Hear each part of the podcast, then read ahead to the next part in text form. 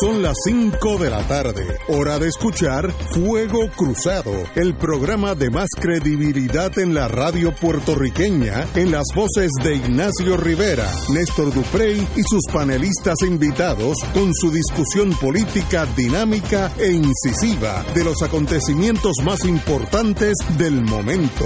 Fuego Cruzado comienza ahora.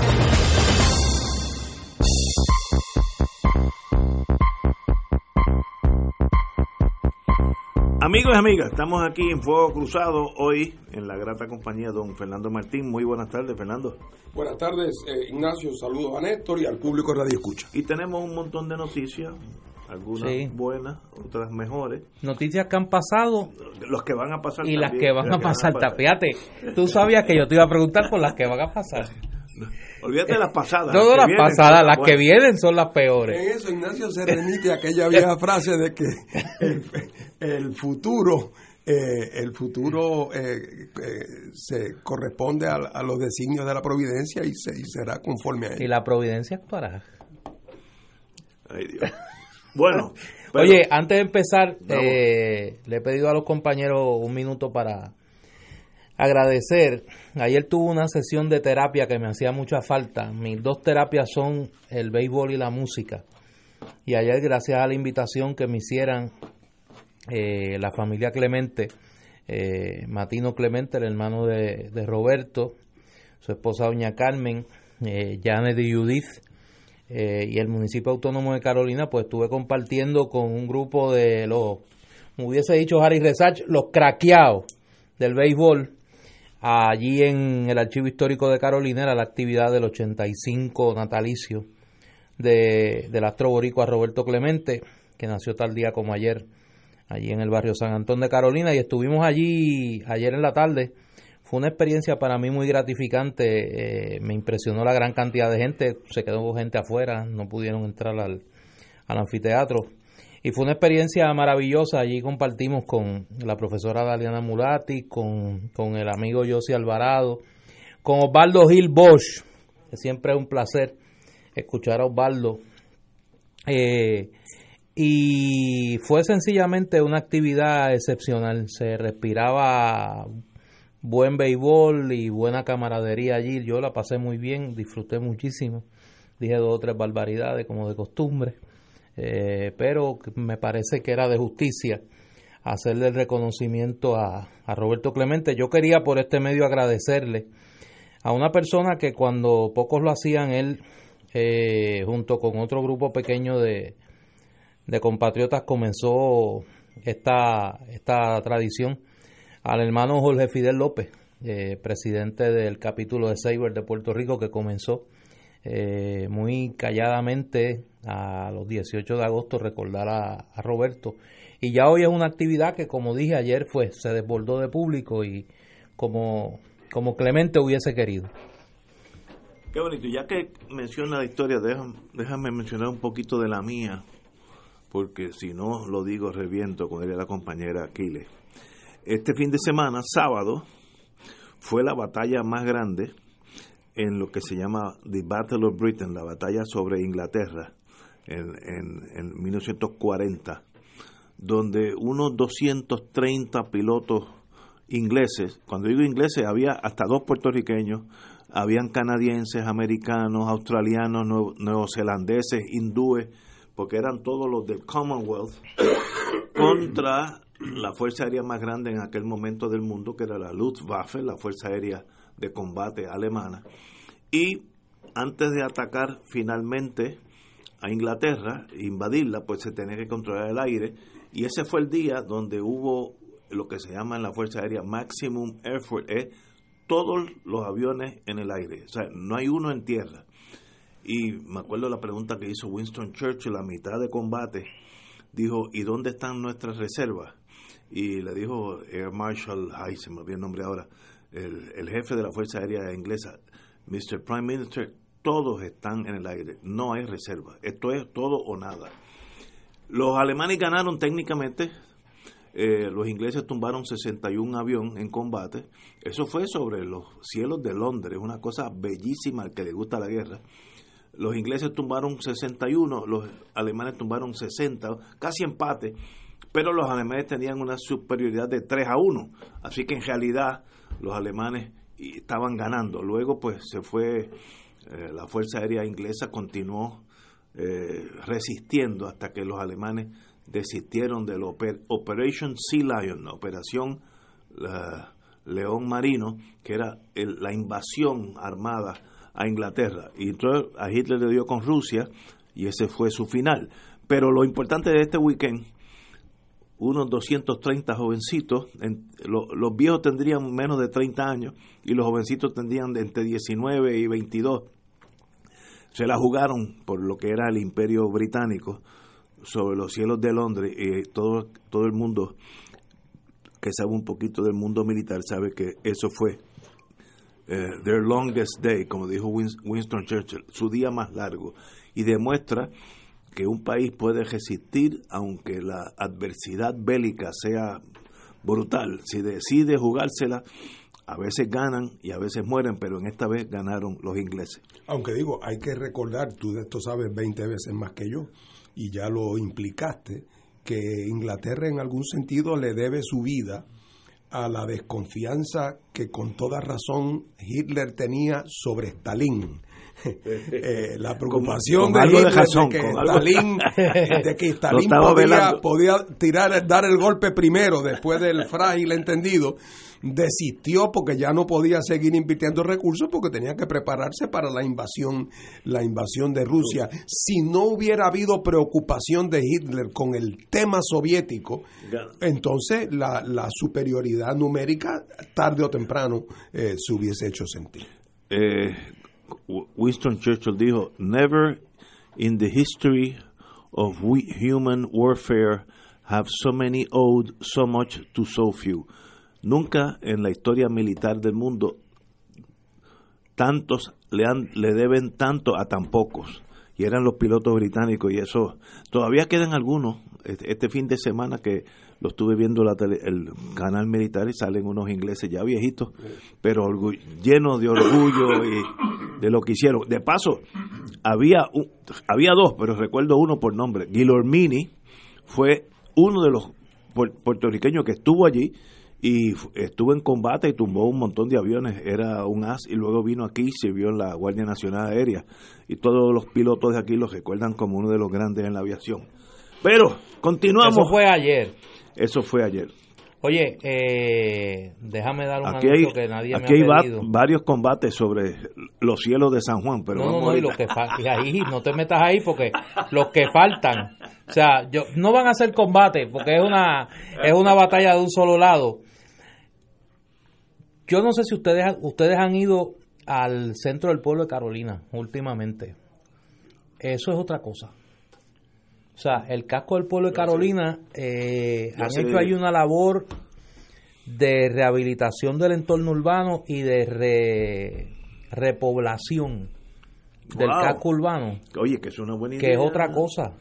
Entonces, ayer fui, eh, después que salí de la actividad, el municipio me llevó la querida amiga Sharon Viera, que trabaja allí en el Departamento de Cultura del municipio. Tienen un café del Distrito Cultural, se llama. No tiene nada que envidiarle a los cafés que hay por aquí en, en, el área metro, en, San Juan. O sea, que café exquisito, buen ambiente, trato agradable. Y hay allí restaurantes, hay un supermercado, no le voy a dar el anuncio, un hospital Eh, unos complejos de vivienda para distintas escalas económicas, eh, es otra cosa. Y yo creo que es un ejemplo de lo que se puede hacer en los cascos urbanos, de cómo tú puedes hacer una labor de, reurbanización y de reconstrucción de los cascos urbanos y convertirlos en lugares no solo habitables, sino entretenidos también. Eso hay que usarlo. Así que cuando vayan a Carolina, el casco urbano de Carolina es un espejo donde Río Piedras, por ejemplo, se puede mirar de lo que se puede hacer. Que la última vez que yo fui a Río Piedras buscando un libro, eh, de verdad que Río Piedras padece aquellas películas de Hong Kong de los años 50 de Grace Kelly. es una cosa tan deprimente porque se ve todo tan pobre, tan abandonado. Estoy hablando de Río Piedra, no estoy hablando de San Juan. Pero tú sabes que tú dices eso de Grace Kelly. En Cuamo, el municipio compró el teatro del casco del pueblo Y lo y lo ha convertido en un cine de películas viejas. Esto es bueno. Y se ha convertido en una atracción. Eso se puede hacer. Es cuestión de ideas. Y eso tiene mercado. Las ideas buenas no cuestan tanto dinero. Las ideas flojas son lo que es a billetazo que hay que hacerlas, como el puente de aquí a Vieques. ¿Se acuerda cuando nos dio con esa manía? Eso hubiera costado 5 o 6 billones de dólares eh, si es que lo hubiéramos hecho. Bueno, ¿Viste cómo empezamos hablando de cosas positivas, Sí, cosas oye. bonitas? Porque lo que viene, mira, lo que mira la batalla de, de, de Bretaña que tú hablabas. Lo último positivo que hemos hecho, que habremos oído hoy es la referencia a Grace Kelly. A Grace Kelly. Es Eso es lo último positivo Ahora que vamos a decir. ahora es bajando. Ahora es bajando por ir para abajo. Bueno, pues la señora gobernadora, doña Wanda Vázquez Garcet, se reunió hoy en el Senado y la Cámara de Representantes con sus respectivos presidentes eh, y yo creo que es una magnífica movida de ella. Eh, se reconoció en varias instancias el poder de la figura de la señora gobernadora y dijo sentirse, está hablando del presidente del Senado, cómodo de trabajar a su lado. Obviamente son cambios de estrategia, porque hace, antes que ella jurara como gobernadora, el momentum era que ella iba a estar ahí para nombrar un secretario o una secretaria de Estado e irse. Así que algo ha cambiado donde ella está aparentemente más cómoda que antes en, el, en, la fortaleza. Eh, en el día de ayer nombró la secretaria de Justicia, eh, que es Denis Longo, que la conozco fiscal de hace unos 10 años, give or take, eh, fiscal muy seria, más bien en fraude, delitos de cuello blanco, etcétera, y también estuvo en drogas un, un tiempito. Y Luis, La división. En la, Sí, sí. en la división de Sí, drogas. Yo te, Es que estoy usando yo el te léxico. escuché, yo te escuché y sentí, sentí el mismo, el mismo shock. de- en la división de De drogas, como fiscal, es que uno habla el léxico de ese mundo. no, no, pero aclara, aclara, Y- que está en radio. Y la señora, digo, la conozco una... una Yo me imagino en las vistas senatoriales. eh, Aquí tenemos el testimonio del licenciado nomi- señora nominada, re- eh, eh, oí el otro día en una estación de radio, el señor Ignacio Rivera, al licenciado Ignacio Rivera, que es un hombre serio. haciendo referencia a cuando usted estaba en droga. Eh, En droga. explíquese. Usted puede abundar sobre eso. Pues tuvo unos casos de droga, pero mayormente fraude, cuello blanco, etcétera. Muy calmada, no no no se excitaba. A mí me gusta bregar con fiscales, aunque aunque te digan que la guillotina ya está afilada y el cuello tuyo es el que está abajo, sin emociones. Así que capacidad tiene porque ella desea dejar una posición senior en Fiscalía Federal y sea Fiscalía Estatal, digo, justicia para mí es un misterio, pero tal vez el problema sea yo. Y a Luis Pérez Vargas, director ejecutivo de ética, él era el número dos, ahora sube a la posición número uno. Ambos tienen que ser, eh, uno, justicia tiene que ser endosado por el Senado y ética tiene que ser por los- las dos cámaras, así que ese proceso empieza ahora. Pero creo que dijeron que estaban en receso, por tanto ellos asumen el puesto inmediatamente. Eso es correcto, usted, tú qué sabes de eso. Eso Sí, es así. eso Ok. es así. ¿Y cuándo es que empieza la la, eh, el- la cámara en Hoy, Hoy, hoy, hoy se, hoy se- hoy comenzó la segunda comenzó la sesión. pues entonces no están ah que lo, lo nombró Ayer. un día Ella, antes ella envió el nombramiento un ayer. día antes en receso quiere decir que tienen hasta el fin de esta de esta sesión si la, claro, en cualquier momento las cámaras pueden, ¿verdad?, no dar su aprobación, en cuyo caso cesan, o si culmina la sesión sin que hayan tenido la aprobación, entonces quedan sin efecto los nombramientos. Pero esto le da tiempo para que no tenga que estar vacante las dos posiciones mientras se están haciendo los trámites de ¿Y- y aprobación. cuándo termina la sesión esta segunda sesión Finales de noviembre. Ah, bueno, un montón de meses por el medio, así que tiempo sobra. Bueno, yo no conozco al señor Pérez Vargas, pero conozco a, a la señora, la licenciada Denis Longo, así que le deseo lo mejor. No entiendo por qué desea ser secretario de justicia cuando es fiscal ya supervisora en la Fiscalía Federal, pero eso es lo bueno de ser joven, que uno tiene eh, brío, como dicen en, el campo, con los, con los caballos. le, lanzo, le lanzo una pregunta más que un análisis a ambos. Eh, la, como tú señalas, la licenciada eh, Denis Longo es fiscal federal. Es fiscal. La jefa de fiscales del Departamento de Justicia, Olga Castellón, es fiscal federal.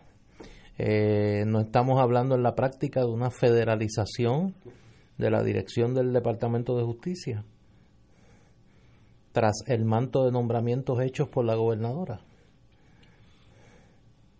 Pregunto. Compañero, usted que...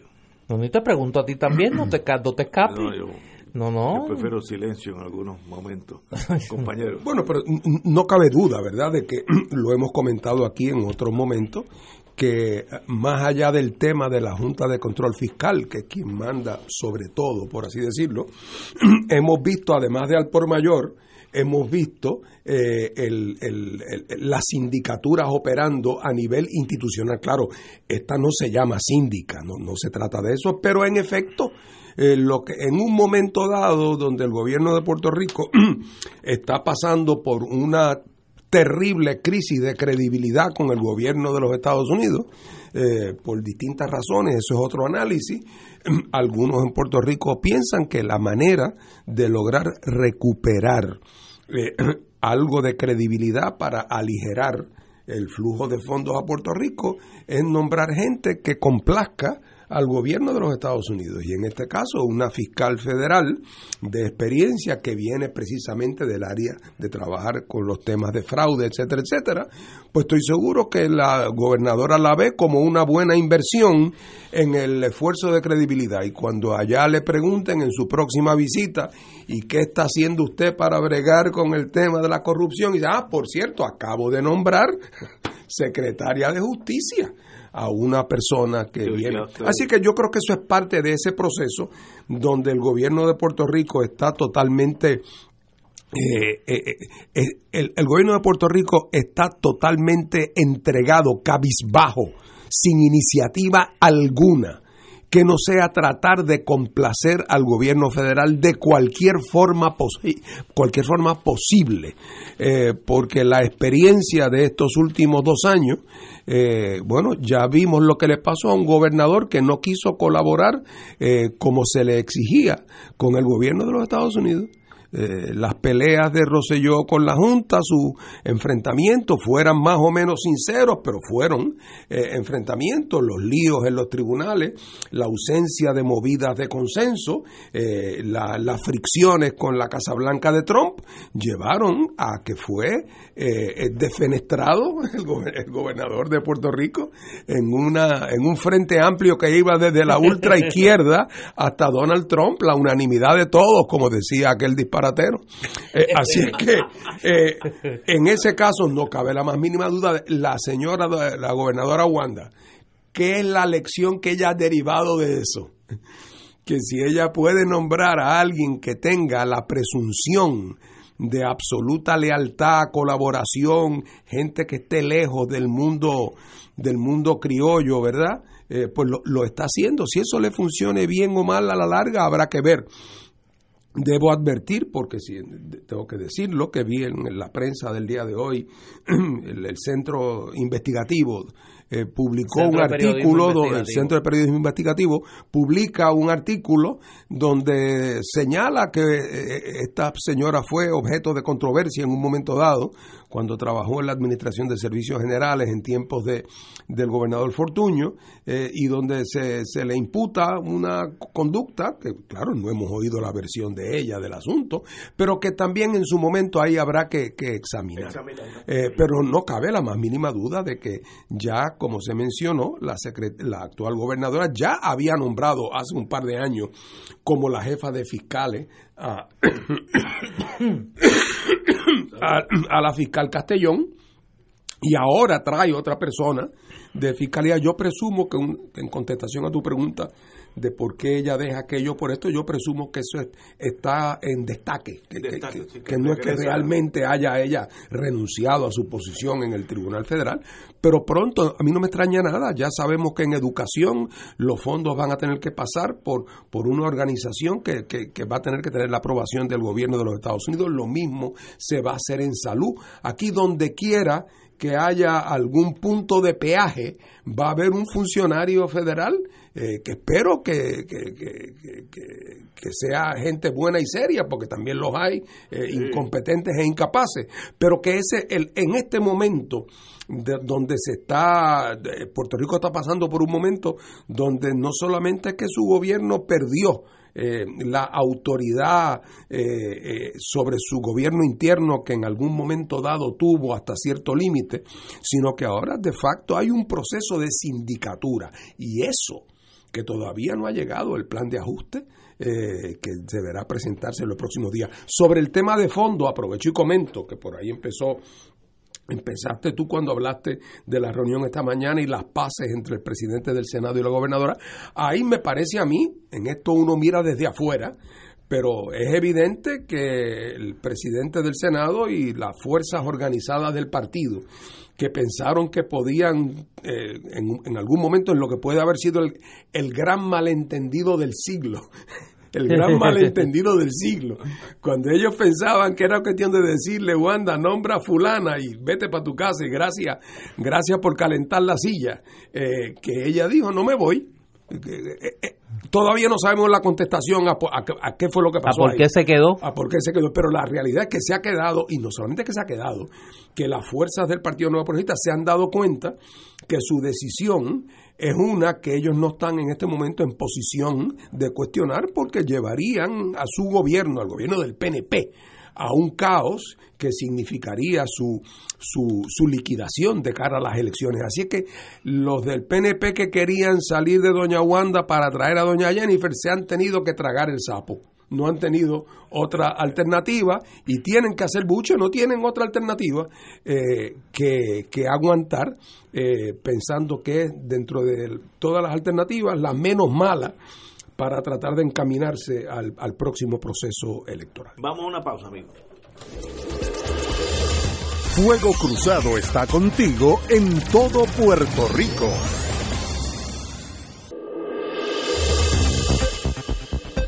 Y ahora continúa Fuego Cruzado.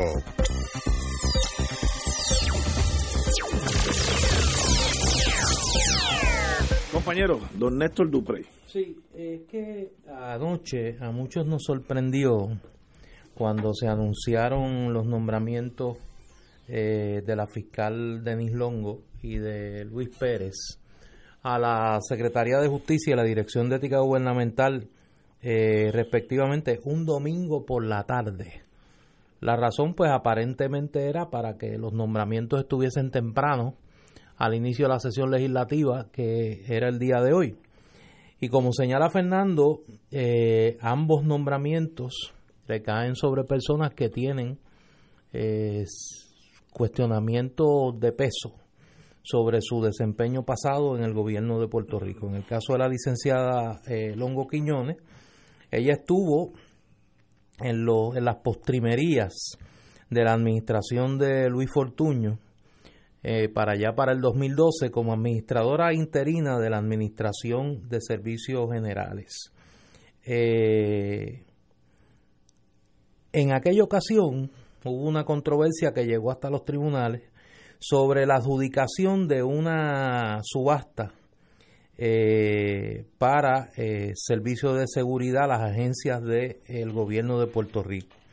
En aquella subasta participó y perdió la misma la empresa eh, St. James eh, Security Service, que es una empresa que pertenece a, es una subsidiaria de la compañía GM Security Technologies, que es eh, la compañía de Guillermo Martínez, que como sabemos es un prominente, eh, ese Guillermo, el de Guillermo y Bertita, el del letrero de, de la ópera. Del, de la ópera y del Conservatorio de Música, y que es un, un contribuyente notorio económicamente del Partido Nuevo Progresista. En aquel momento se identificó a Martínez como una persona que ejercía una gran influencia sobre el ex gobernador Luis Fortuño y de hecho Longo Quiñones, la licenciada Longo Quiñones, venía de haber sido asesora en la Secretaría de la Gobernación bajo Fortuño. En aquel entonces, eh, luego de que se adjudica la, la subasta, la empresa San James acudió hasta el Tribunal Supremo eh, para impugnar esa subasta no empece a que eh, se había eh, descualificado a la empresa San James porque no tenía el certificado de la Policía de Puerto Rico como una agencia de seguridad aprobada para esos fines. Mientras el caso estaba en el tribunal, la administradora interina eh, de eh, Servicios Generales revocó eh, la subasta a instrucciones de la licenciada Longo. Longo, que señaló que la decisión anterior de no permitir que San James compitiese a pesar de que no estaba acreditada como una agencia de seguridad era, y cito, un argumento de menor importancia. Porque, según la licenciada Longo, otras empresas brindaban servicios de seguridad al gobierno sin tener licencia y se eh, intercambiaban las licencias entre, entre sí. Luego de esto, eh, la licenciada Longo, mientras se estaba dilucidando el asunto, pasó a su puesto de fiscal federal, puesto que ocupa desde el 2012 hasta el momento, y entonces quien la sustituye en servicios generales, por instrucciones de la licenciada Longo, que ya había adjudicado la controversia, decide eh, anular la subasta y finalmente quién se va a llevar el contrato, San James Security. Eh, eso es en el caso de la licenciada de la licenciada Longo.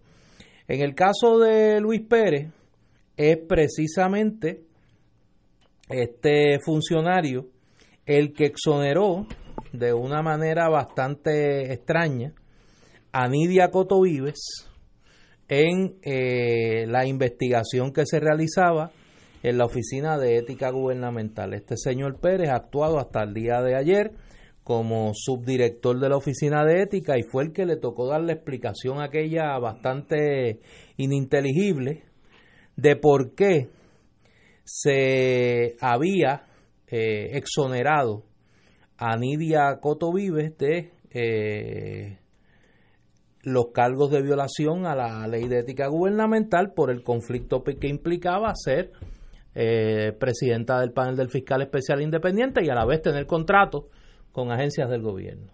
Con esas señales entran a la consideración del Senado de Puerto Rico estos dos funcionarios. En el caso de Luis Pérez, pues lo que se implica es que hay una especie de negociación con el presidente del Senado y que pues este nombramiento gozaría de la buena pro de Tomás Rivera Chats y en el caso de la fiscal Longo pues se asume que el mismo junto con el de Olga Castellón, pues implican para los efectos prácticos la federalización del Departamento de Justicia en víspera de potenciales eventos. Bueno, no conozco el caso de St. James. Yo cuando estaba en Pueblo utilizamos la empresa St. James, gente muy competente. Me acuerdo que era el ex superintendente Maldonado Trinidad, ese era su nombre, el, el que la fundó y para entonces tenía todas las licencias y todo, así que no, no, no veo cuál es el trauma, pero desconozco el caso, hay que dejar que ella explique en el día de mañana, pero cuando uno está en posiciones gerenciales, uno tiene que tomar determinaciones y a veces es sí y a veces no, y eso pues genera fricción con aquellos que no se afectan por el sí o se afectan por el no, así que veremos.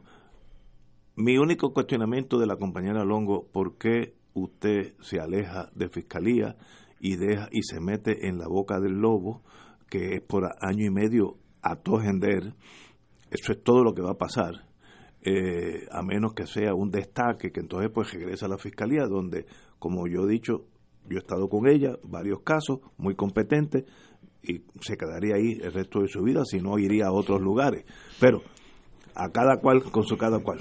Señores, tenemos que ir una pausa y regresamos with Crossfire. Fuego Cruzado está contigo en todo Puerto Rico.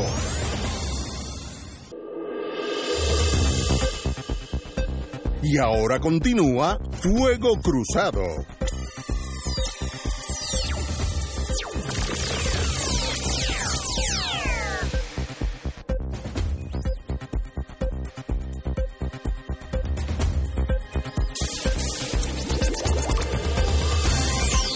Regresamos, amigos y amigas, a Fuego Cruzado. Una buena noticia.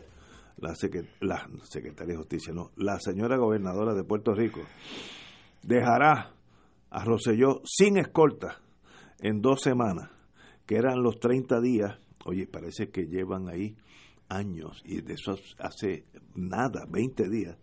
Le, le quedan 14 días que el juez, el, juez, el, el gobernador golpista, Pierluisi, eh, le asignó eh, un periodo de emergencia de 30 días corta y la señora eh, gobernadora dice, de, cito, tan pronto venzan esos 30 días, no hay más escolta.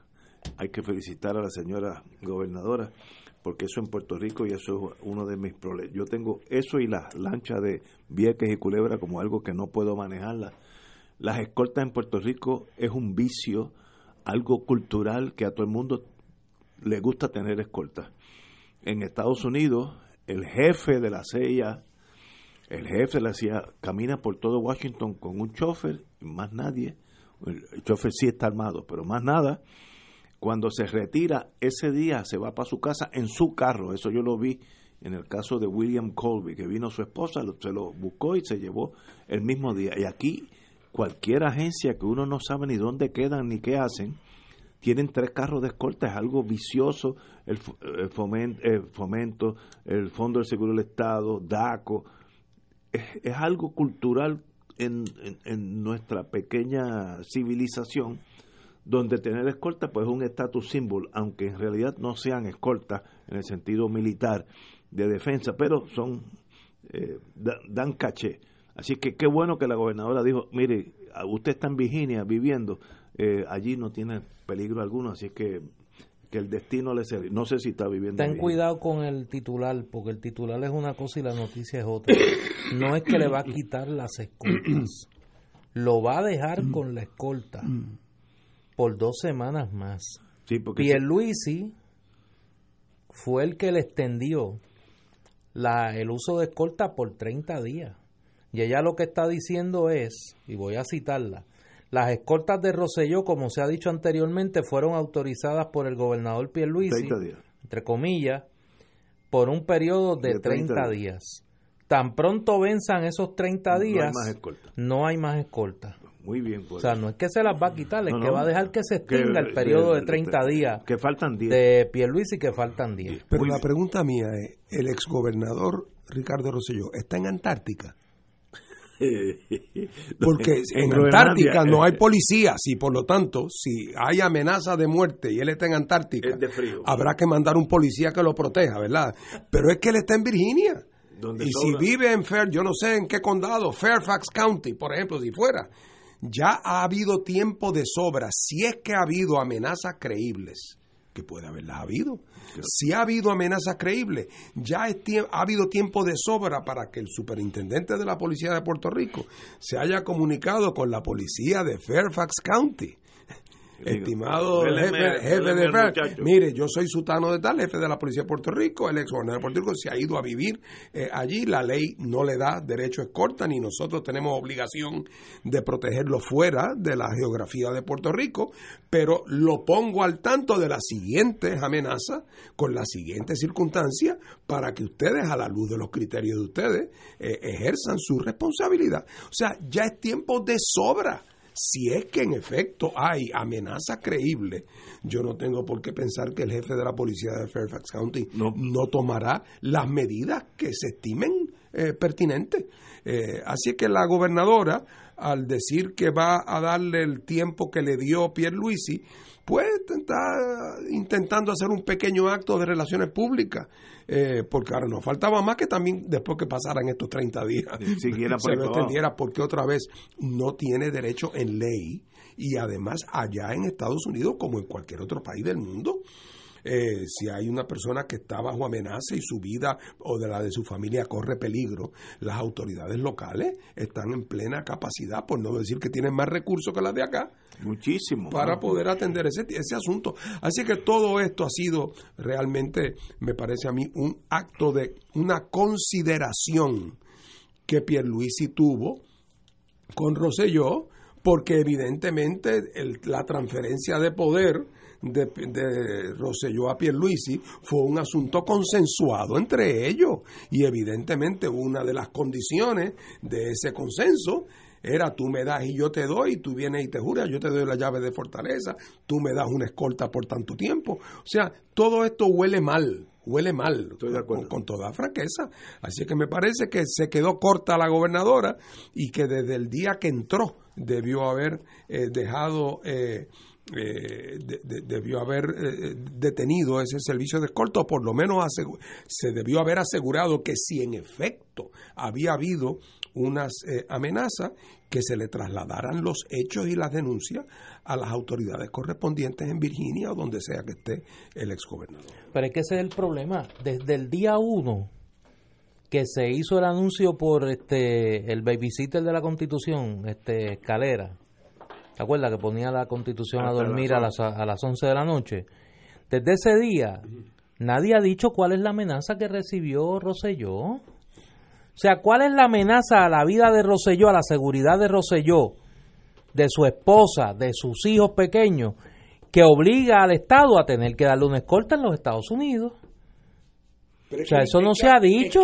es que aunque hubiera la amenaza y fuera real, esa obligación ahora no es del gobierno de Puerto Rico, es de la policía de Fairfax. Exacto, o donde, esté, o donde sea que esté. Donde él escogió claro, irse. donde él escogió irse. Estoy de acuerdo con usted. Además que yo creo que es un buen momento. Mira, eh, con este asunto de Wanda Vázquez hay que empezar a tener cuidado. E ir más allá de, del juego este de, de imagen. Que parece que los, lo, la nueva encarnación de COI nos está queriendo empujar. Mire, es un momento para ella tomar la decisión. Mire, se acabaron las escoltas. Se acabaron las escoltas. A menos que haya una amenaza real a la vida o la seguridad de un funcionario público, aquí no hay escolta. No hay necesidad porque es lo que tú dices. Son, no son escoltas. Son este ayudantes. Amanuenses. Son amanuenses. Son moralitos. Como el moralito aquel de, Rodríguez Sensé decía yo. El único que tiene derecho vía el tribunal es Romero Arceló, porque es un derecho adquirido. Es un derecho adquirido. ¿Te aquel caso? Pero más nadie, más nadie. Y doña Sila y Aníbal renunciaron, así que con eso no hay... Sí, pero hay otros que tienen. Pues no hay, en Puerto Rico hay más escolta que en los Estados Unidos. Sí. García Padilla tiene escolta. Sí. No. Ah, García Padilla tiene escolta. Y, la y, presumo que la justificación es no la de la teoría del derecho adquirido, sino de la teoría de que estoy en peligro. Está en peligro, parece que hay allá guerrillas en Cuyón. Allá en Cuyón, en Cuamo, debe haber un campamento guerrillero. En Puerto Rico todos estamos en peligro. Sí. No van a leer los periódicos. exacto. Así es que entonces, ¿qué queda? Pero, pero es algo en nuestra cultura que eso es, eh, en, Washington, yo trabajé allí unos cuantos añitos, uno coge el subway y al lado de usted puede estar un almirante que tiene más estrellas que toda la bandera americana en el eh, cogiendo subway y va solo y entra solo y viene solo. Y usted puede estar en un restaurante había uno nicaragüense que yo iba mucho eh, por la 16 para arriba y, y tú veías el senador tal yo no me acuerdo el nombre ahora pero allí y salía solo con dos o tres amigos, con su esposa, con su hija. Aquí todo es, es algo cultural de ser importante vía la escolta y demuestra lo pequeño que son, porque si hubiera sido un país aguerrido donde hay problemas de seguridad, la mitad de esos señores estarían muertos, porque la escolta es sin entrenamiento, sin nada, es, más bien, como ustedes dicen, ayudante. Vamos Alcahuete. Seis menos cuarto, vamos a una pausa, amigo. Esto es Fuego Cruzado por Radio Paz 810 AM.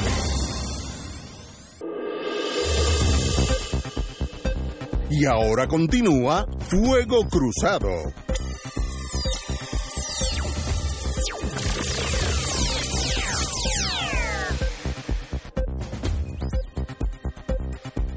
Amigos y amigas, regresamos a Fuego Cruzado.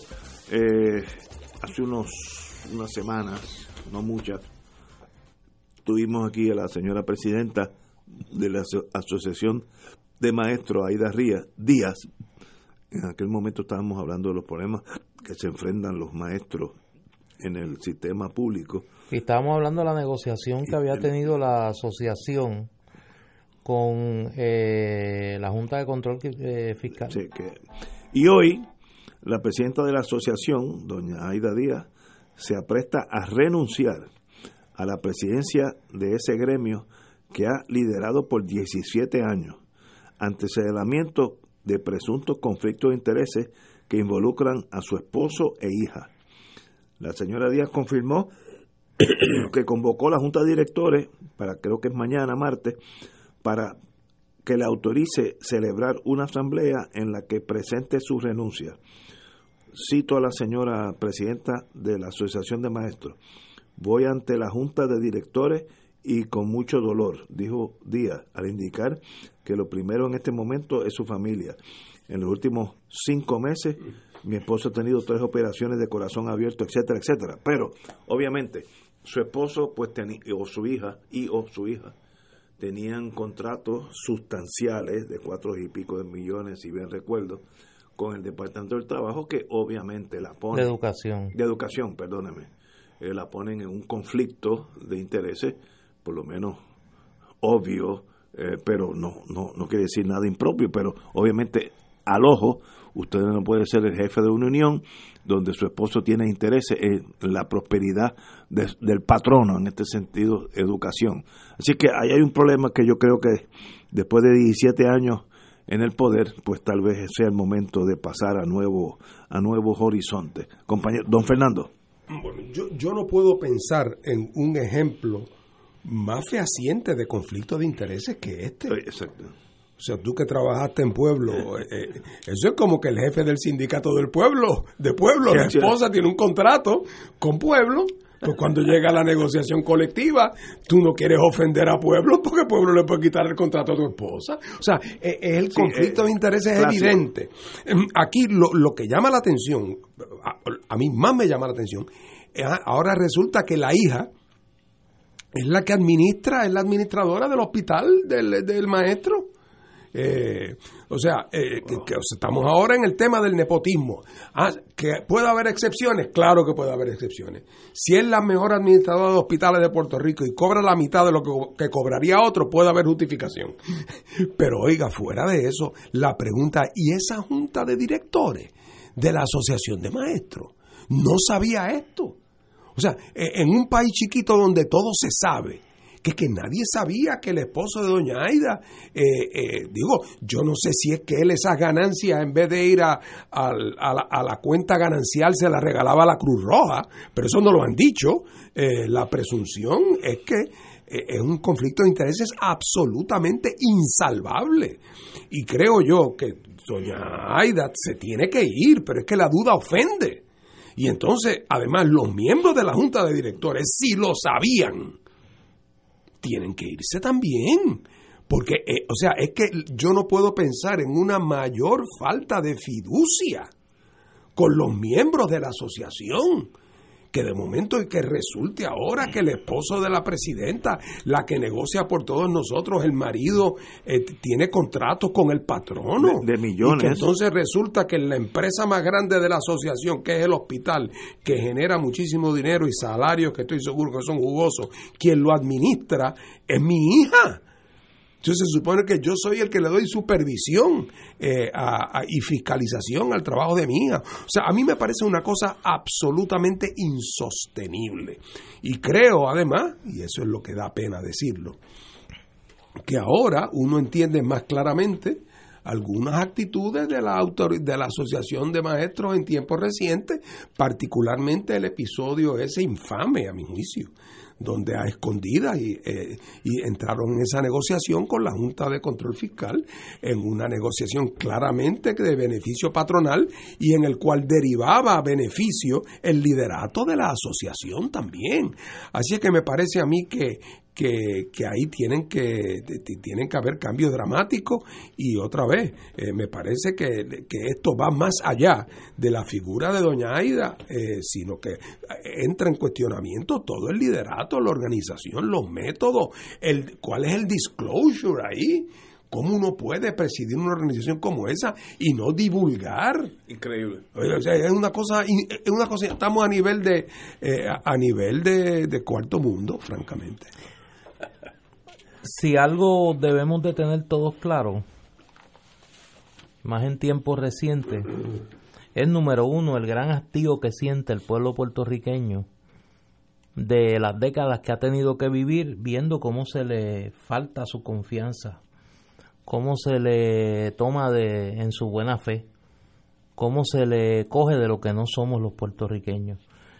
Eh, y hay que actuar bajo esa certeza de que el país está vigilante e intolerante con la corrupción, con el doble discurso, con el con, con el engaño, sencillamente con el engaño, con la corrupción. Yo tengo que decir que a mí me ha dolido mucho eh, lo que ha pasado porque si algo si algo es difícil es perder la confianza en un ser humano, en una persona.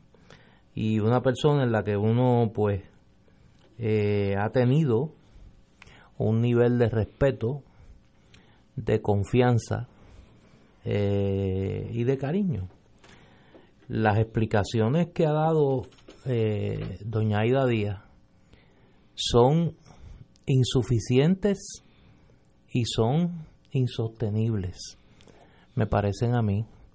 Eh, más insostenible es la actitud de la Junta de Directores de la Asociación de Maestros, que ante este claro conflicto de interés hoy se diga que mañana se pretende pedirle a doña Aida que permanezca en ese puesto.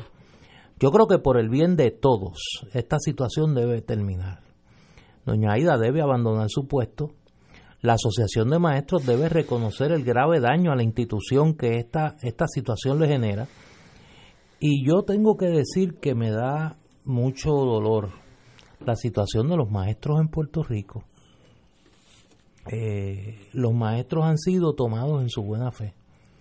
Y si hay un sector del servicio público del país que está maltratado y que tiene que hacer múltiples sacrificios, son los maestros las maestras y los maestros del sistema de educación pública de Puerto Rico. Yo, yo creo que los maestros se merecen algo mejor. Las maestras y los maestros de Puerto Rico se merecen, se merecen algo mejor. Y la Asociación de Maestros, yo espero que mañana actúe conforme a eso. Repito, me da mucha pena, porque si algo uno no puede aguantar ya mucho, es perder la confianza en la gente. Eh, tengo más información sobre eh, su señor esposo, Rodríguez Oquendo creó, después de su jubilación del Departamento de Educación, una corporación para brindar tutorías a los estudiantes del sistema público. Obtuvo 4.8 millones en tutoría, eh, lo cual es una suma considerable. Eh, bajo la jefatura de la que todos conocemos, exsecretaria de Educación Kelleher, eh, se, se adjudicaron 669 mil dólares en contratos, 14% del total de contratos que emitió Educación. pues señores, no hay que hablar de conflicto de intereses, un caso magno, esto es un caso extremadamente grande de conflicto de intereses y sencillamente yo creo que para beneficio de todos, inclusive la señora Aida Díaz, lo mejor es que después de 17 años pues tome otro sendero en la vida y, y continúe eh, en, su vida eh, actual. Cuando estuvo aquí, pues noto que todavía es joven y todavía tiene muchos años por delante. Muy bien, pero que no sea en un claro, claro, absolutamente claro conflicto de intereses entre los intereses de su esposo, su hija y ella como jefa de un gremio eh, laboral encontrado con el Departamento de Educación. Sencillamente, pues no, no, no, no, hay, forma de cómo brincarse eh, ese, ese problema. Eh, ya que estamos en el mundo de, público, la, nuestra universidad, la Universidad de Puerto Rico, eh, se reunió los directivos para conocer los asuntos fiscales con la señora gobernadora que ha sufrido, no sabía yo esto, 330 millones de dólares en recortes presupuestarios. Claro. 330, más de un cuarto de billón de dólares. Nuestra universidad recibe menos que antes, la mayoría por mes más en las transferencias de fondos que recibe el gobierno central. En otras palabras, hay una fórmula del presupuesto de Puerto Rico. Si el, puesto, si el presupuesto se achica, pues el dinero a la Universidad de Puerto Rico se achica. Yo creo que ahí ese es básicamente el problema. Pero ¿qué uno va a hacer con esa realidad y la que yo no, como yo no admito mi ignorancia del mundo universitario, pues solamente puedo presentar preguntas, no, no tengo respuesta. ¿Qué uno hace con una institución que recibe 330 millones menos que antes? Pues uno tiene que hacer unos ajustes drásticos. Pregunta, ¿incluiría cerrar algunos recintos universitarios? conllevaría eliminar cursos, facultades, etcétera, etcétera. la, eh, eliminación de cursos está ocurriendo. Eh, la reducción de plazas en los recintos está ocurriendo. Todavía no hemos llegado al nivel del cierre de los recintos que tú estás planteando. Se necesitan 11 recintos en Puerto Rico cuando el sistema universitario de California, que es un país, California es un país grande a nivel mundial, tiene nueve recintos en la Universidad de California. Pero mira, esto es mi pregunta, no sé la contestación. Pero mira lo que hemos señalado en estos días de, del el poco o ningún cambio de lo que ocurría bajo Roselló, ahora bajo la gobernación de Wanda Vázquez. La posición sobre la universidad es la misma. ¿En qué varía la posición de Wanda Vázquez sobre la universidad a la posición de Roselló? que más allá de las palabras no hay ningún compromiso con acción para detener el desmantelamiento de la universidad. Es lo mismo de los nombramientos de, en el gabinete, que no se ha ido nadie. Se están llenando las vacantes, pero no se ha ido nadie del gabinete. Los que quedaban de la manada azul siguen ahí. Pues por eso. La señora gobernadora tiene que tener un equipo leales a ella. Eso es esencial. No hay un capitán que pueda correr un barco si los marineros no son leales a la, capitana en este caso. consejo que doy gratis, porque es a cambio de nada. Aquí la tragedia de todo esto es que si se dijera que estos recortes drásticos que, que funcionan bajo la teoría de que si faltan sombreros la solución es cortar cabeza, eh, esta visión está predicada en que hay que darle a ciertos acreedores del gobierno de Puerto Rico eh, un tratamiento extraordinariamente preferente. Eh, aquí los acuerdos que conocemos desde el Banco de Fomento, la Autoridad de Energía Eléctrica, los planes y propuestas para llegar a arreglos con los acreedores, eh, tienden a hacer planes que tratan a los acreedores con una generosidad extraordinaria y sabemos ahora a costa de qué es. Es a costa, no digo yo de la, de la grasa que siempre hay, es a costa de cortar hasta el hueso, en el hueso, eh, a la Universidad de Puerto Rico. Eh, y yo creo que una de las tareas que te debería imponerse la gobernadora es que estamos ahora a punto de entrar en la fase donde la Junta de Control Fiscal, a nombre del gobierno de Puerto Rico, va a radicar un plan de ajuste eh, donde se va a determinar cuál va a ser la carga de repago del gobierno de Puerto Rico, es decir, del Fondo General de cara a los próximos 30 años. Este es el momento de dar esa pelea, no digo meramente a base de pataleteo, a base de planteamientos serios, contundentes, de una definición clara de cuáles son servicios esenciales, que hay que hacerla, porque si no nos corremos el riesgo de que lo que nos ha pasado con las corporaciones públicas nos vaya a pasar también con los dineros del Fondo General, que son un daño irreparable para Puerto Rico.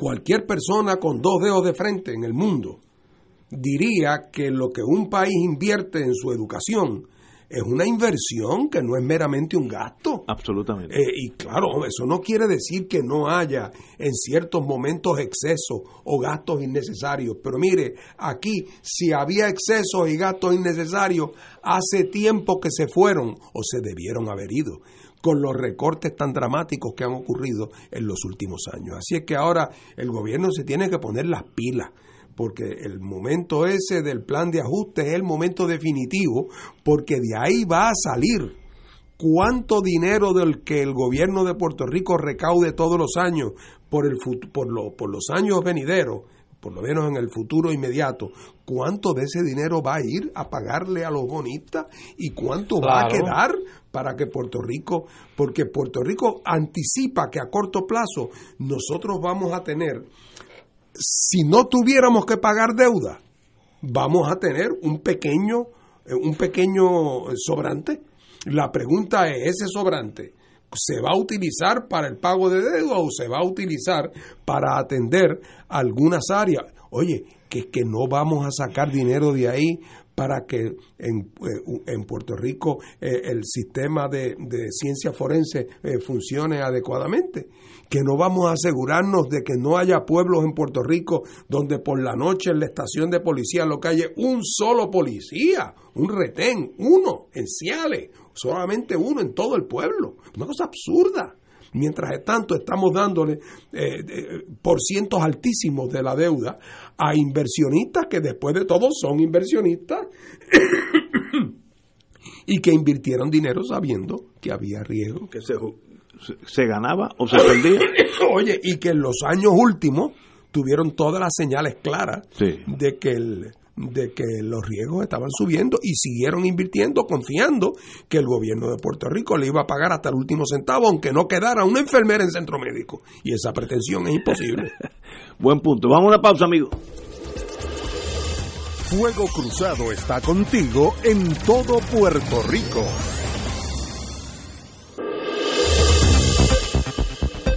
Y ahora continúa Fuego Cruzado.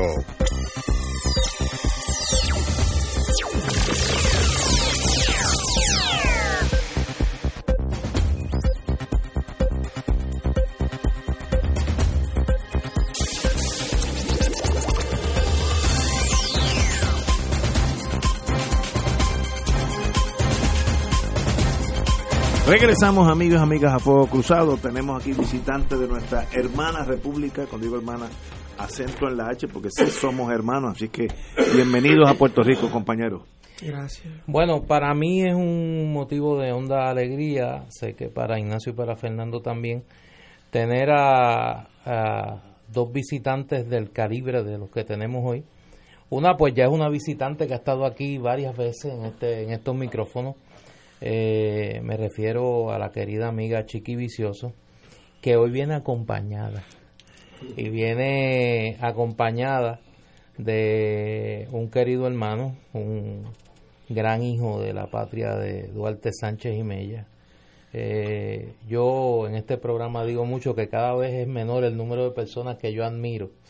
Eh, y uno de ellos es él, a Fidelio Despradel, eh, compañero de vida de Chiqui Vicioso, pero además un revolucionario cabal, un destacado militante político dominicano, dirigente político dominicano del movimiento 14 de junio y de la izquierda dominicana y que hoy ocupa un escaño en el Congreso de los Diputados de la República Dominicana y que es una de las voces más preclaras allí contra la corrupción y en defensa de los mejores valores de la República Dominicana.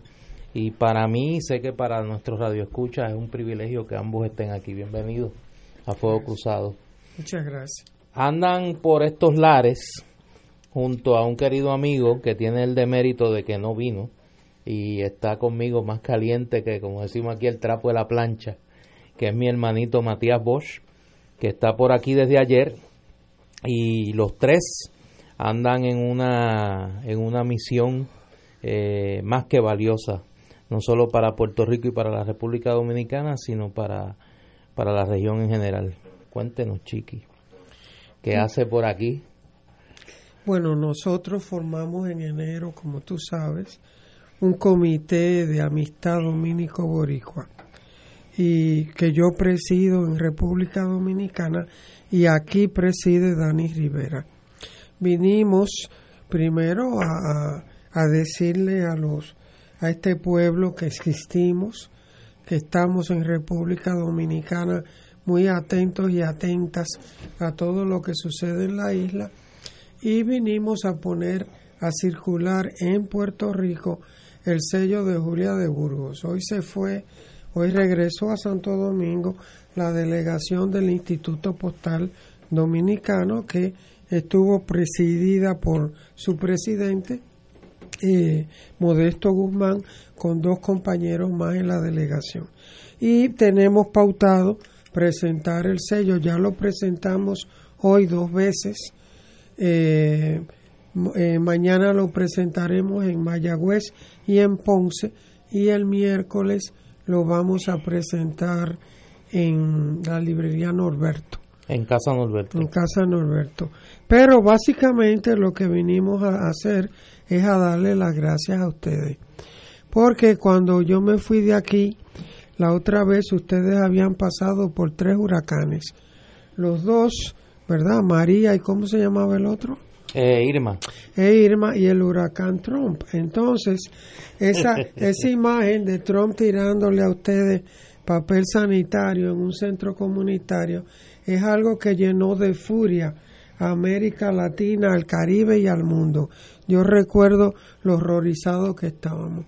Yo regresé muy preocupada y le dije a Fidelio textualmente, creo que este es el último asalto del colonialismo a Puerto Rico y yo dudo mucho que, que la isla se recupere.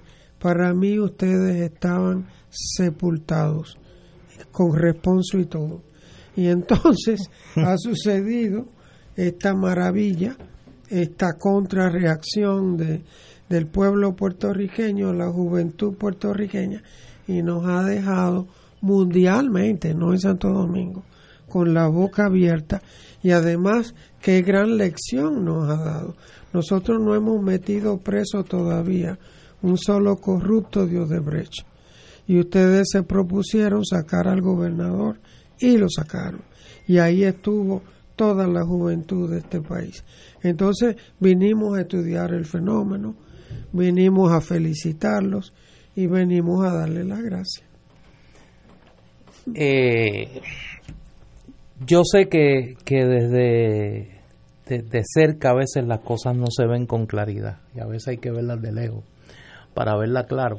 En el caso de ustedes dos que han visto que, que, han visto tanta lucha en el país de ustedes, en la República Dominicana, y que vieron, yo sé que en un momento dado, no revelo ningún secreto de confesión, en el techo de la casa de ustedes hablamos de ese tema hace unos meses cuando estuve allá en la República Dominicana, particularmente Fidelio, que para los que no lo conocen, además de toda su trayectoria como dirigente político, en este momento ha sido una de las voces más importantes desde la Cámara de Diputados Dominicana en denunciar este escándalo, el escándalo del Brecht y la connivencia de las cúpulas de los dos grandes partidos, eh, trágicamente hijos de Juan Bosch, ambos.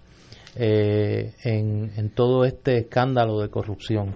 Eh, ¿Cómo se ha visto lo que ha ocurrido en Puerto Rico, particularmente esa esta revolución pacífica de verdad para contra la corrupción que se ha dado aquí?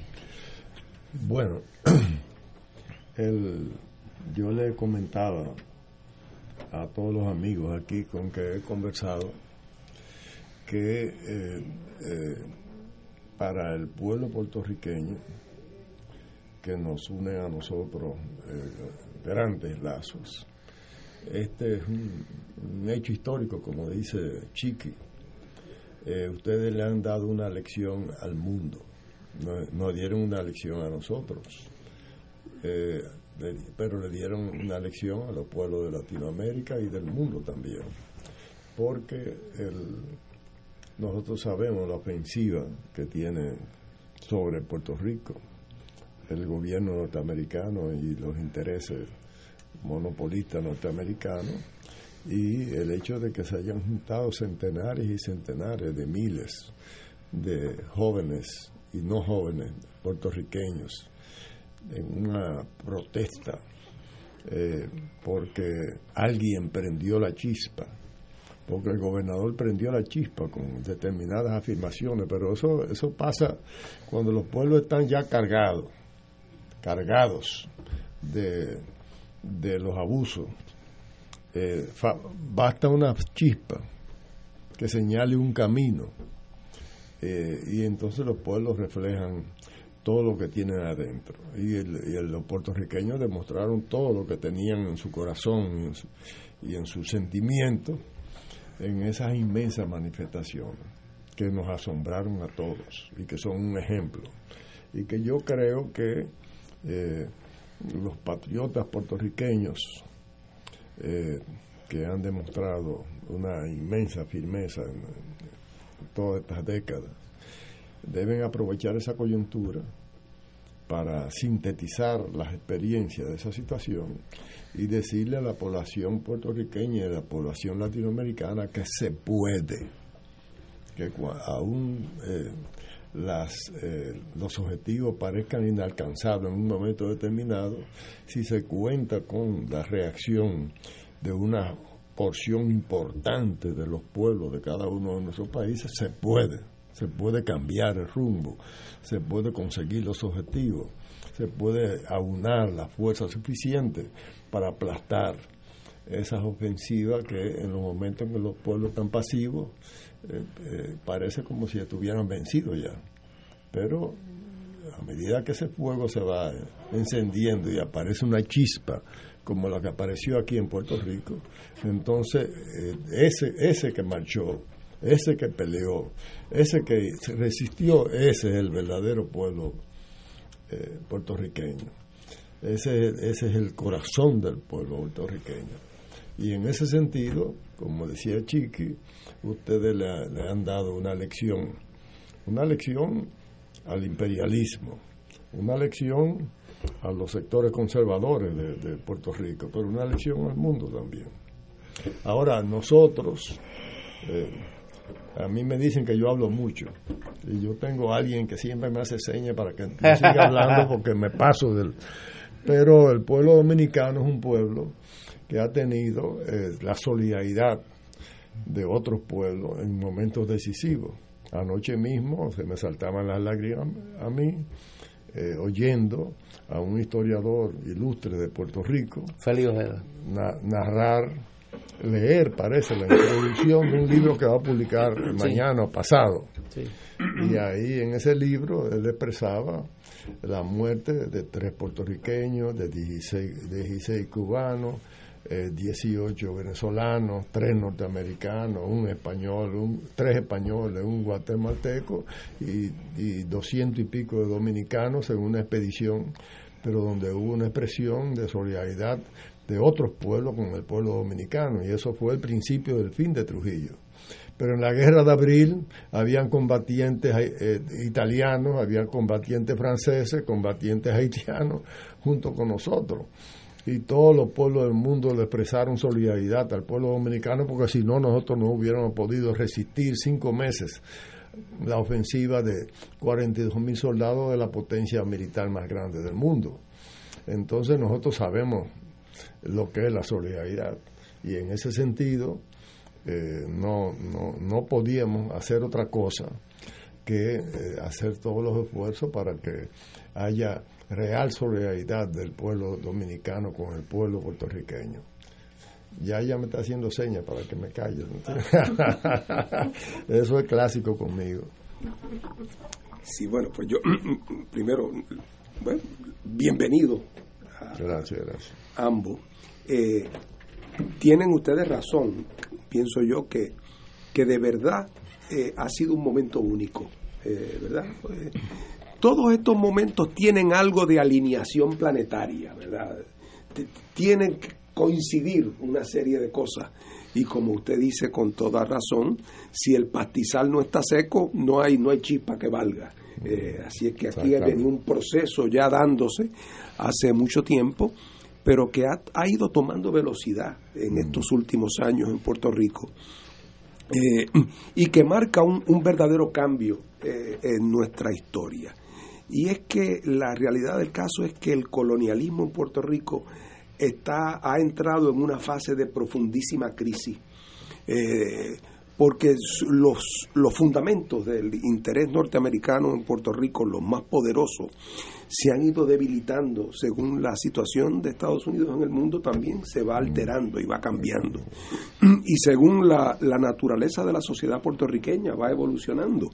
Eh, y yo no tengo la más mínima duda de que uno de los elementos que había impedido que Puerto Rico tuviera un desarrollo mayor en términos de su, de su identidad nacional y en términos de, su lucha política. Eh, siempre lo había sido, como es natural, la fuerza eh, avasallante y avasalladora de ese imperialismo norteamericano en Puerto Rico que, penetraba todas las áreas y todos los aspectos de nuestra vida y de un imperialismo además rampante porque tenía en Puerto Rico una colonia absolutamente dependiente y tenía una capacidad de maniobra extraordinaria eh, pero de momento esa misma voluntad imperial ha entrado en crisis también eh, ha entrado en crisis por la razón más sencilla del mundo porque Puerto Rico ya no le representa el interés estratégico y militar que en una vez representó.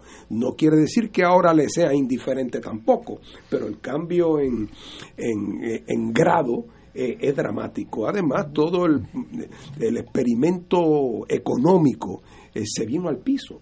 Eh, llama la atención cuando uno se da cuenta que Puerto Rico lleva 15 años continuo, con una sola excepción, que, que es realmente una excepción estadística. 15 años corridos de continua contracción económica. Eso no se ha dado nunca en la América Latina en ningún sitio. 15 años corridos de contracción económica, emigración eh, eh, masiva, eh, la crisis del aparato productivo total, y entonces el tercer temporal que mencionó usted, Vicky, de chiqui de, Donald Trump. Es un temporal interesante porque como todos los temporales eh, tiene muchos tipos de consecuencias.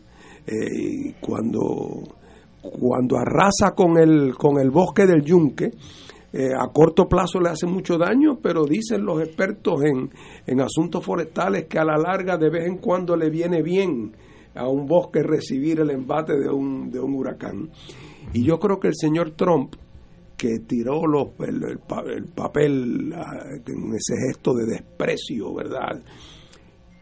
Yo en el fondo dije, me alegro para que los puertorriqueños vean cuál es la verdadera actitud. Porque los, los presidentes americanos anteriores eran muy finos, eran muy correctos, trataban a los puertorriqueños con una condescendencia.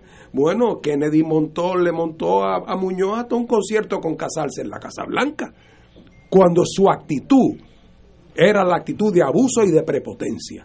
Así que aquí un poco la máscara se le está cayendo y yo creo que una parte de esa indignación que vimos en estos días en Puerto Rico por, la, por las 17 causas y los 14 planetas alineados, uno de los elementos que contribuyó es que la gente también ve con más claridad que nunca, aunque a veces se siente que, que es prisionero de esas circunstancias, la gente ve con claridad esa actitud de desprecio de los Estados Unidos hacia Puerto Rico que antes estaba enmascarada. El último que vino fue Obama que después de todo fue el que escribió bajo su administración la ley promesa, el que nos puso donde estamos es Obama, términos de, de, causalidad directa, ¿verdad?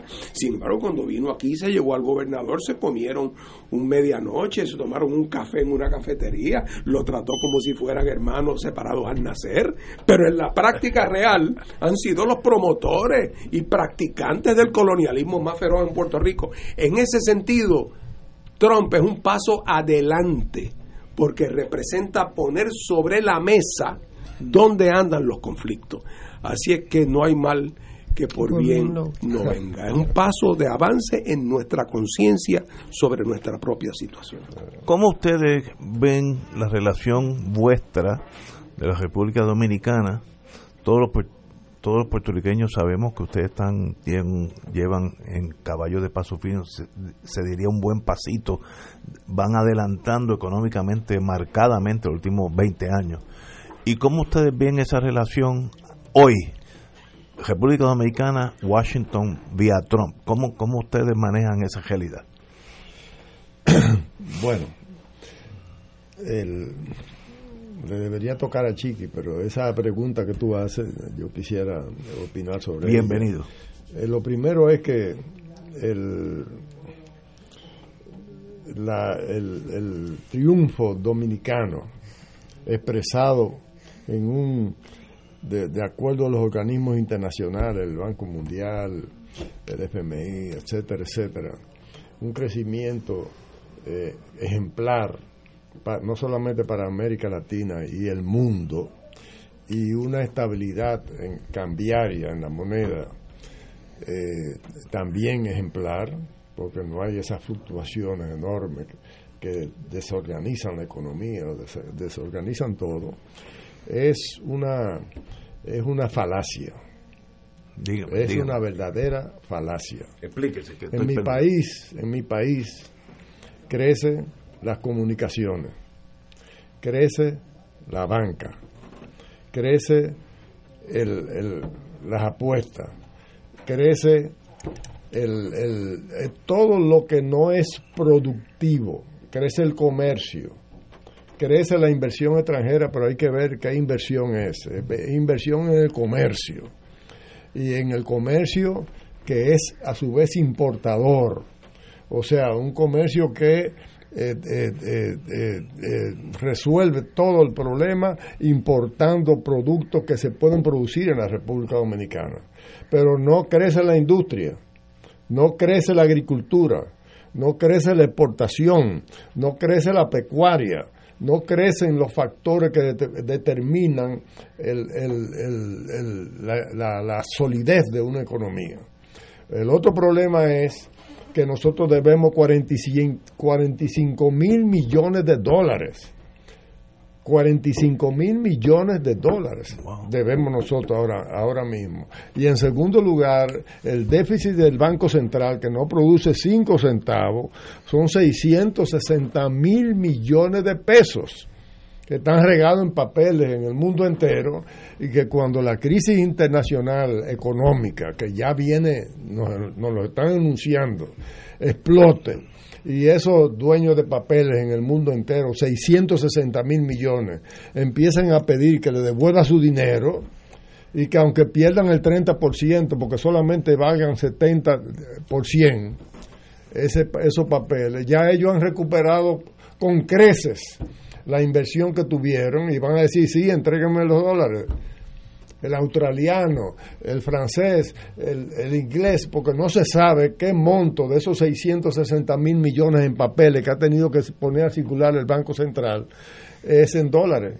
Son, son, son tenedores extranjeros en la República Dominicana. Quiere decir que ese crecimiento, en primer lugar, en lo que se refiere a cuáles son los factores que crecen en la República Dominicana, son los factores que no son los factores productivos ni los factores que generan exportación en el país y riqueza en el país. El país tiene dos, dos salvavidas, que es la desgracia de dos millones y medio de dominicanos que se han tenido que ir de la República Dominicana porque en su país no encuentran cómo vivir. Y entonces eso, esa familia, esas personas solidarias con su familia en el país, eh, mandan una cantidad de remesas inmensas para el. Y en segundo lugar el turismo. Pero, pero ¿qué tipo de turismo existe en la República Dominicana? En primer lugar han privatizado todas las playas y ya los dominicanos tienen que pedir permiso para entrar a las playas en, mi país. Pero en segundo lugar es un turismo en donde la mayoría de las ganancias se quedan en dólares fuera del país. Entonces es un turismo ficticio. Digo, es un turismo importante y un turismo que debe crecer pero que debe crecer sobre la base de, consumir los productos en la República Dominicana porque nosotros tenemos capacidad para producir todo lo que consumen los turistas y en, y, en, y en segundo lugar un turismo donde tiene que controlarse las ganancias de los dueños de los hoteles y cosas, porque parte de eso debe quedarse en la República Dominicana. Entonces, en ese sentido, esa llamada gran crecimiento de la República Dominicana, eso es ficticio, eso es totalmente ficticio. Los países crecen cuando crece su agricultura, su pecuaria, su industria, cuando crecen sus eh, exportaciones, cuando crece el material humano, cuando, cuando los institutos de educación, las universidades y cosas están dedicadas a formar la mano de obra necesaria para que ese, país, ese país eh, realmente se desarrolle. Y esas no son las cosas que han venido pasando en la República Dominicana. Lo que pasa es que los organismos internacionales les interesa presentar esa, esa vidriera de la República Dominicana porque ellos quisieran que todos los países fueran así y que la industria estuvieran en los Estados Unidos, en Francia, en Alemania y en los países desarrollados y que nosotros seamos los países que viven de las limosnas y de los préstamos. Entonces, los organismos internacionales provocan esa situación y venden la imagen de que la República Dominicana es un país ejemplar. Pero eso no es verdad. Eso es ficticio totalmente. Ya me están, ya me están haciendo señas. A los puertorriqueños, no, esa descripción que, que hace Fidelio no nos debe ser ajena, porque hablaba yo con un querido amigo en la última vez que estuve allá, que fue lo que, que, fue, que fue lo que pasó aquí. O sea, la República Dominicana está viviendo en el mismo periodo histórico el milagro de los 50 y el endeudamiento de los 90 y de, y de la primera década del siglo XXI, todo en el mismo periodo de tiempo. Y es, mira, el mismo fenómeno. Yo claro. lo hablábamos aquí en la mesa hace algún tiempo. Yo tenía un profesor hace muchos años que se refería al Brasil en la década del 70 se refería a Brasil como Belindia.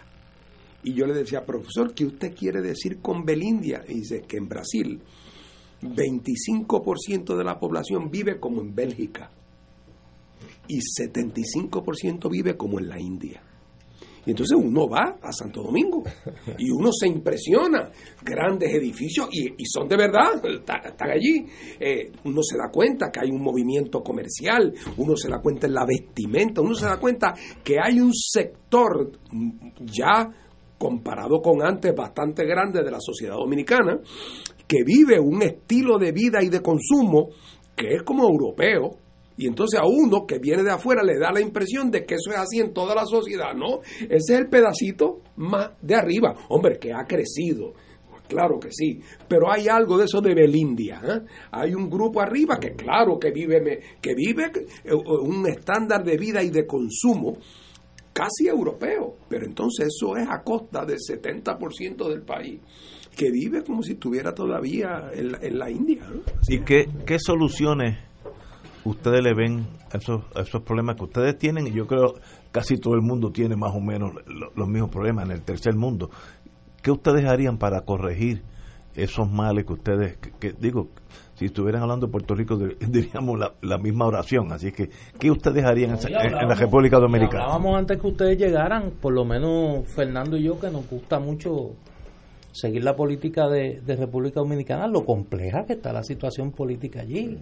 Sí, pero cuando tú viniste a casa, yo te dije que uno de los objetivos nuestros, además de decirle a Puerto Rico, ustedes no están solos ni solas, nosotros estamos aquí y estamos observando el proceso, es que Puerto Rico es un espejo en el que hay que verse. Y todo el tiempo hay que subrayar y subrayar y subrayar lo que ha pasado en Puerto Rico, porque es que los procesos que se están dando son paralelos. ¿Tú entiendes? Es decir, eh, todos estos elementos, este, este endeudamiento terrible, cuando el PLD cogió el poder hace 16 años. La deuda externa estaba en 2 mil millones de dólares y ahora estamos en más de 45 y vamos a un ritmo acelerado y son los que llamados capitales buitres. Entonces, ¿qué pasa? Tenemos que vernos, porque así como ustedes fueron elegidos por los Estados Unidos como una vitrina para mostrarle a América Latina lo que era la democracia Made in USA, hoy son una vitrina en la que en la que hay que verse para no cometer los mismos errores. Lo que a mí me llenó de esperanza con este proceso es que ellos invierten muchísimo en lavarle el cerebro, sobre todo a la juventud. Y aquí quienes dirigieron el proceso fueron los jóvenes. Entonces, ¿qué te dice eso? Que en algún momento se quiebra el, el, el modelo. Ahí eh, yo he visto las fotos, los videos, la muchacha que decía la patria es mi madre y la tengo que defender. Y entonces ese sentimiento nacionalista en una juventud que ha estado bombardeada con el consumismo, con la droga, con todo tipo de alienación, es sorprendente, porque eso quiere decir que hay requisitos de, las, de, la psique humana, del sentimiento nacional de la gente, con que ellos no ponderaron.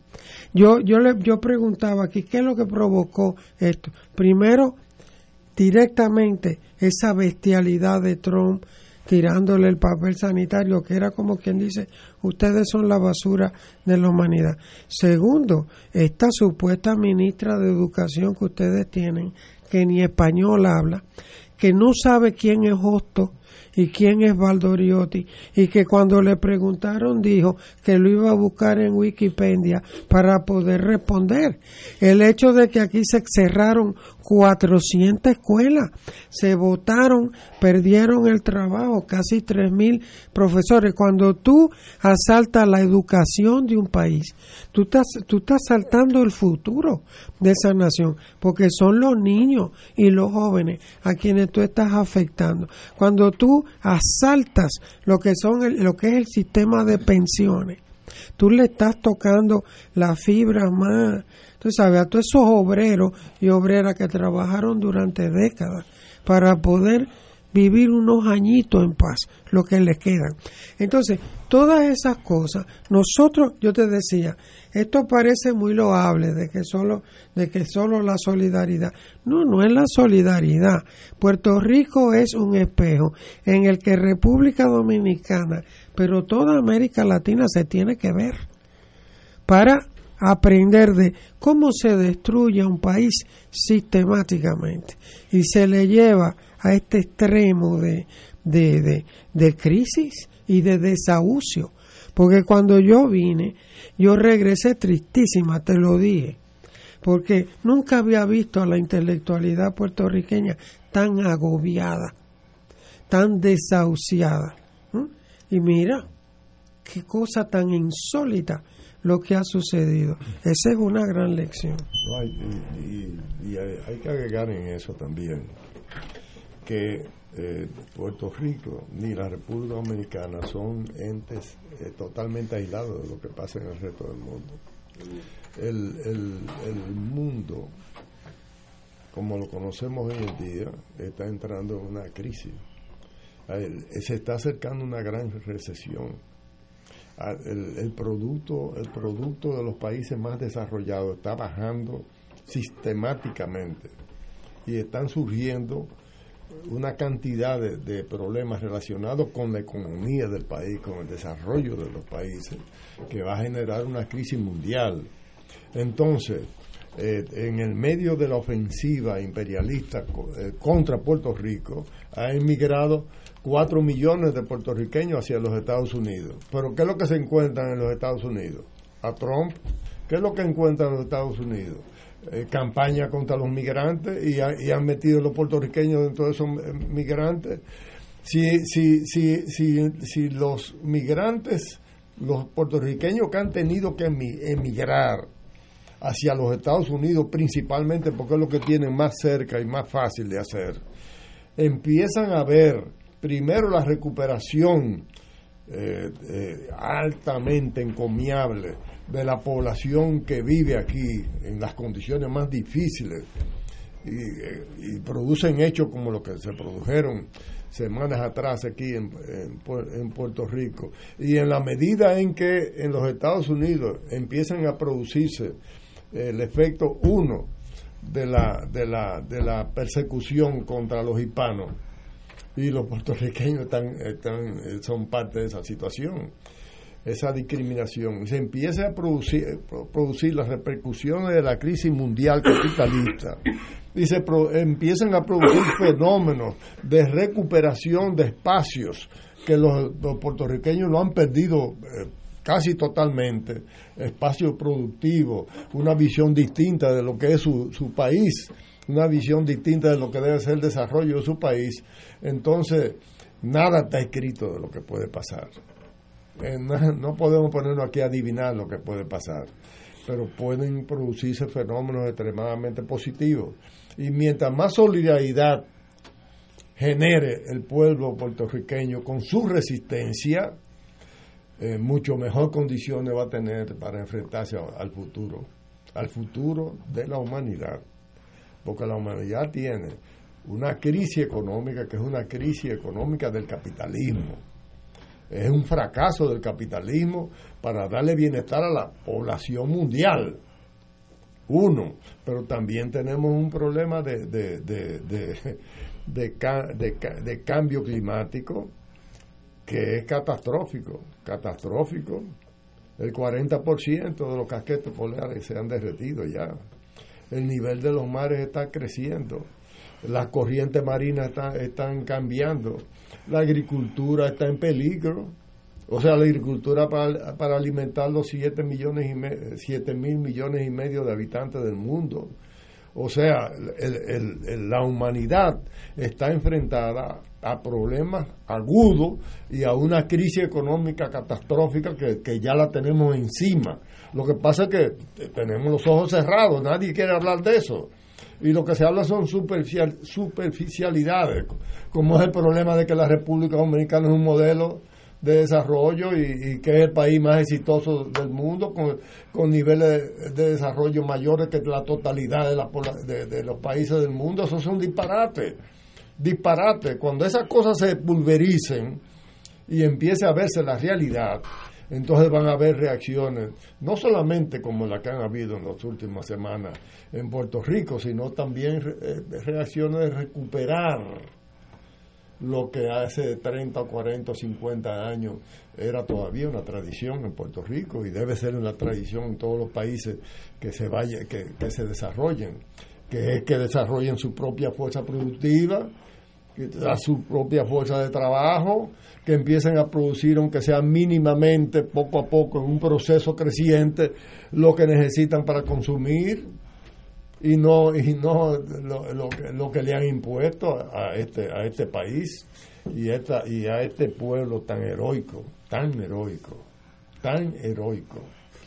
Porque eso es una de las cosas que más hay que destacar aquí en, Puerto Rico que nosotros estemos viendo a Puerto Rico con, lágrimas en los ojos hace tres, meses cinco meses, seis meses, tres semanas, y de momento se produce un hecho como el que se han, produjeron aquí durante una semana o diez días, eso hace a uno cambiar totalmente la visión que uno estaba viendo, una visión pesimista, para transformarla en una visión de que se abre una esperanza, se abre una esperanza. Lo que pasa es que ustedes tienen la responsabilidad de decirle a los puertorriqueños de los Estados Unidos y a los puertorriqueños que viven aquí y decirle al mundo lo que ha hecho el pueblo de Puerto Rico. Porque si ustedes no lo difunden y eso no se ve como una reacción que le, sale del corazón, entonces van a perder la oportunidad también que ha creado el propio pueblo puertorriqueño.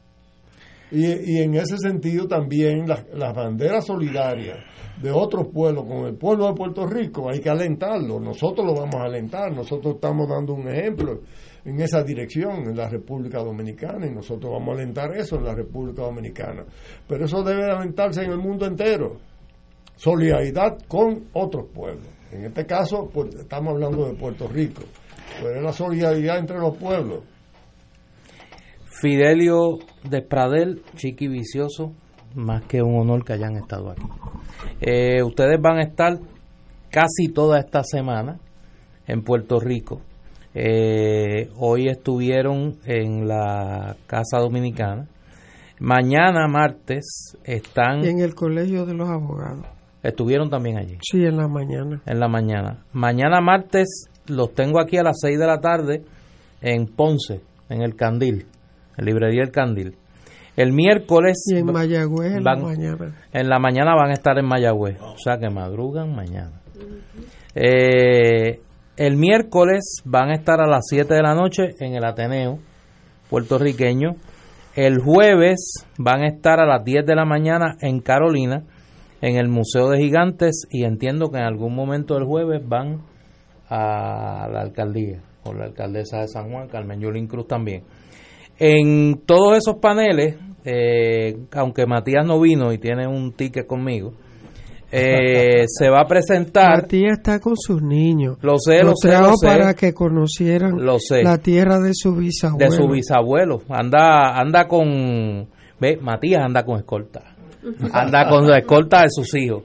Eh, se va a estar presentando un libro que es sencillamente extraordinario que es una biografía del profesor Juan Bosch, hecha por Matías, con la materia prima de las entrevistas al profesor Juan Bosch, se llama Prefiero vivir luchando, es su segunda edición ampliada y corregida de un libro que es sencillamente extraordinario. Así que eh, mi invitación es a que participen de estas actividades, ya han tenido aquí una muestra, eh, seamos solidarios con quienes son solidarios con nosotros en momentos difíciles. La República Dominicana y Puerto Rico siempre se han dado la mano y esta es una muestra eh, más que elocuente de ello.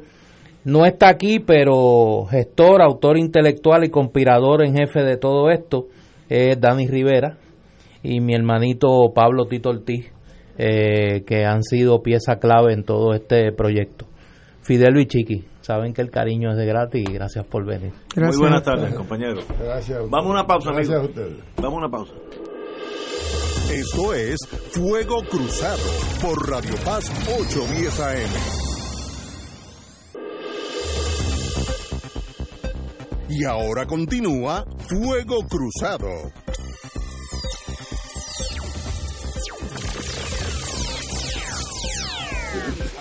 Vamos. sí. Señores, regresamos, regresamos con Fuego Cruzado. Eh, el micrófono. Oye, tengo una noticia que, que de verdad que es interesante. El mercado legal, legal de marihuana en California es el más grande del mundo, con una proyección este año de 3.1 3. billones de dólares en ventas legales, de acuerdo con un análisis de dos firmas especializadas en ese mundo. El estudio California, Lecciones del Mercado de Cannabis más grande del mundo, por Archview Market Research y BDS Analytics, calcula que para el 2019 un crecimiento de 23% eh, fue sobre el año anterior, 23% en un año cito, a pesar de las cargas impuestas en el mercado legal por los reguladores, con un Producto Interno de 2.7 billones de dólares, California tiene el mercado legal de cannabis más grande del mundo.